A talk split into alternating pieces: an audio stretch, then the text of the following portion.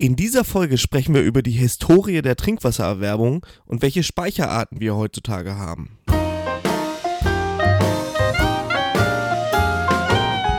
Na, heißt. Der Wissenspodcast. Hallo und herzlich willkommen zu einer neuen Folge Nice to Know, euren Wissenspodcast aus der SAK-Branche. Normalerweise sind wir zu dritt, heute sind wir allerdings zu zweit, weil der Herr Prien in seiner Funktion als Werkskundendienstler leider einen Notdiensteinsatz hat, aber auch ich kriege das mit meinem oder unserem Wissensexperten Patrick Stümpfle auch gut über die Runden. Hallo Patrick, grüß dich. Moin. Servus Florian, schön heute wieder da zu sein. Wir hatten die letzten beiden Folgen so ein bisschen uns das Thema Trinkwasser auf die Fahne geschrieben. Unter anderem ging es da einmal darum, wie kommt das Trinkwasser zu uns ins Haus, welche Bestimmungen gibt es dafür und in der letzten Folge waren die Armaturen ein Thema. Heute möchten wir mit euch über das Thema Wärmespeicherung bzw. Trinkwasserspeicher reden und wofür sie da sind. Ja, dann übernehme ich doch gleich mal den Part des Herrn Prien und äh, gehe auf die Frage ein, wofür sind Trinkwasserspeicher da. Ihr kennt sie alle, ihr habt sie mittlerweile bestimmt schon x tausendmal eingebaut und der Name sagt sie auch schon, wir wollen das Trinkwasser speichern. Ja? Wir wollen einmal Trinkwasser erwärmen und über einen langen Zeitraum speichern und man spricht übrigens bei Wasser, was unter 25 Grad Celsius hat, von Trinkwasser und Wasser, was über 25 Grad Celsius hat, bereits von Brauchwasser. Nur mal nice to know. Ja, ansonsten muss am Trinkwasser 60 Grad Auslauftemperatur sein können. Ich sage können, ihr könnt natürlich eine andere Temperatur auch im Trinkwasserspeicher fahren, kein Problem. Aber dann muss die Wechselzahl des Wassers stimmen. Richtig, Patrick? Richtig, also es muss hygienisch einwandfrei und sein. Genau, und die Wechselzahl ist quasi letztendlich das, wie oft wechselt sich der Inhalt des Speichers aus. Ansonsten, welche Besonderheiten gibt es für unsere Trinkwasserspeicher? Nach DIN EN 1988-2 müssen Speicher druckfest, wärmeisoliert, DVGW geprüft, nicht rostend und äh, dies kann man natürlich dann über eine Opferanode, wo es ja auch schon eine Folge drüber gab, oder aber durch ein Material, ein nicht rostendes Material sicherstellen, zum Beispiel Edelstahl. Jetzt, Patrick, gibt es natürlich Trinkwasserspeicher nicht erst seit zehn Jahren, sondern auch schon viel, viel länger. Und unsere Großväter hatten mit Sicherheit auch schon Trinkwasserspeicher. Kannst du uns ein bisschen was zur Historie der Trinkwassererwärmung erzählen? Also wenn man sich das so ein bisschen vorstellt, ganz früher gab es einfach so Wannen. Meistens waren die aus Kupfer und da wurde das Wasser auf dem Herd erhitzt, also auf dem Feuer und dann hat man die Wanne voll gemacht und dann hat der Vater sozusagen baden dürfen und danach die Kinder und zum Schluss eben die Mutter. Irgendwann gab es dann so einen Badeofen, der wurde beheizt mit Holz und das war dann ist recht heiß geworden, weil das Holz hat ja ständig geheizt und da hat man dann so 80 Grad drin gehabt. Und das waren schon teilweise richtige Verbrühungen. Und eigentlich so richtig Erwärmung mit Trinkwasser gibt es seit 1894. Und da hat der das Patent der Hugo Junkers eigentlich für so einen Flüssigkeitserhitzer für die Nutzung des Warmwassers genommen. Und natürlich auch Weiland hat dann irgendwann mal sein Patent und das war ziemlich gleichzeitig, also auch so um die 1894. Allerdings hat dann auch Junkers 1896 so seinen ersten wandhängenden Gasbadeofen montiert. Und Weiland hat also seinen Geysir, den kennen wir eigentlich so, das ist so aus der Historie, 1905 dann als erstes fabrikatreifes, wandhängendes Gasgerät auf den Markt gebracht. Und seitdem heizen wir eigentlich Wasser mit Gas auf und haben da auch die ein oder anderen Speicherungen. Trinkwassererwärmung war mit Sicherheit nicht immer selbstverständlich im Laufe der Zeit. Ähm, früher war das viel, viel Arbeit, gerade als das noch mit Haus war und ich glaube auch 1905 konnte sich nicht jede Familie so ein Geysir von Weiland leisten. Ich glaube, das war schon Luxus für die mittlere bis Oberschicht, oder? Was meinst du? das war auf jeden Fall Luxus für alle. Also wer sich das leisten konnte, ich sag mal so, ab dem Ersten Weltkrieg hat sich das dann so jeder eigentlich leisten können. Ja, mit der Industrialisierung ist ja natürlich auch das fließende Wasser bei uns ins Haus gekommen. Und ähm, irgendwann war es natürlich eine Frage der Zeit. Die Geräte wurden immer günstiger, da höhere Stückzahlen zur Verfügung standen. Und äh, ja, bis zum Zweiten Weltkrieg waren dann ja auch eigentlich die Ressourcen da.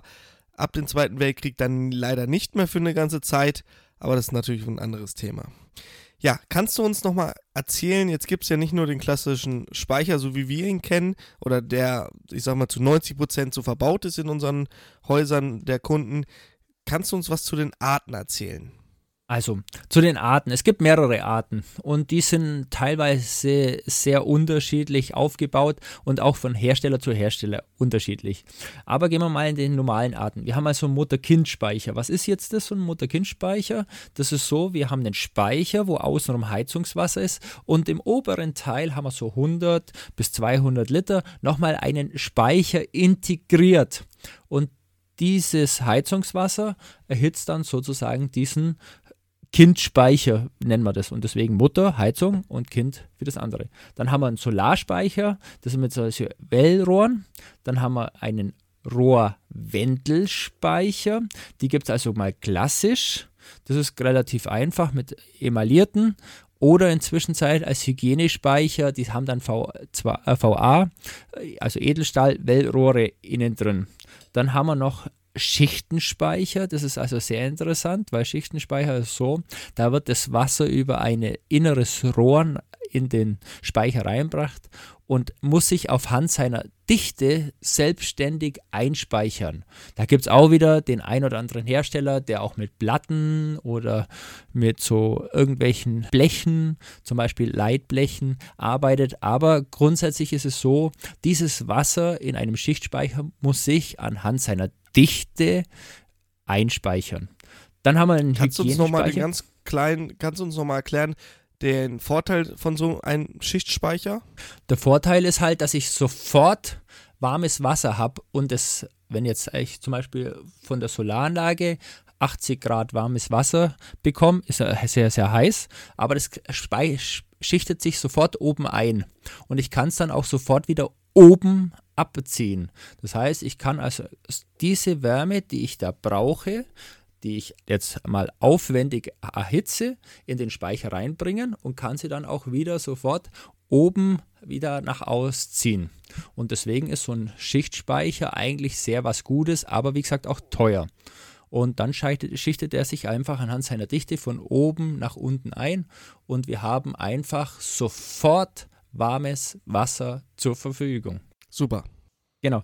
Dann haben wir noch unseren Hygienespeicher. Hygienespeicher sind auch sehr super. Da gibt es also mehrere, haben wir ja schon gesagt, den Edel. Äh, oder was eben so ist, wir haben einen Pufferspeicher und außen an diesem Pufferspeicher haben wir so einen Frischwassermodul, also eine Friva und da ist auch so, ich habe innen drin heißes Wasser und ich mache das wie eine Art Heizung sozusagen, sobald ich Brauchwasser brauche, mache ich dann dieses Wasser und nur dieses was warm und brauche mir dann keine Speicherung machen. Und zu guter Letzt, was ganz modernes, was leider nicht so auf dem Markt ist, aber sehr, sehr gut ist, ist Zeolithspeicher. Kannst du uns noch mal ganz kurz erklären, was ist Zeolithspeicher? Ich bin mir fast sicher, ähm, nicht jeder weiß, was ein Zeolithspeicher ist. Ich durfte ihn mal auf einer Messe kennenlernen und war von dem Patent oder von dem Prinzip, wie ein Zeolithspeicher äh, ja das Wasser erhitzt, doch eigentlich sehr angetan. Schauen wir uns mal erstmal an, was denn überhaupt die Zeolithe sind. Und Zeolithe sind eigentlich kristalline Alumolsilikate. Und was ist das Vorteil? Durch diese Zellulite sind sehr porös und ihre Oberfläche ist daher enorm groß. Also du musst dir vorstellen, ein Gramm dieser Kugeln hat ungefähr eine Oberfläche von fast bis zu 1000 Quadratmeter. Und wenn jetzt dieses Material mit Wasserdampf in Berührung kommt, bindet es in den Poren und dabei entsteht dann Wärme. Und die, zur Wärmespeicherung entfernt man dann das Wasser, indem man das Material unter Wärmezufuhr trocknet und die Energie ist dann in diesem Zeolit gespeichert.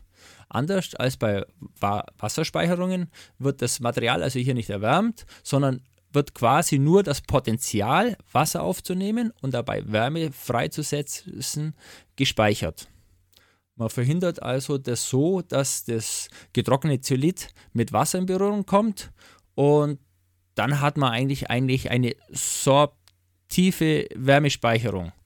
Und bei Zeolit ist halt die Besonderheit, dass man bei dem Zeolithspeicher drei bis viermal so viel Wärme vom Wasser, also wie im normalen Wasser, speichern kann. Leider hat sich's nicht etabliert, wahrscheinlich aus Kostengründen, gehe ich mal von aus.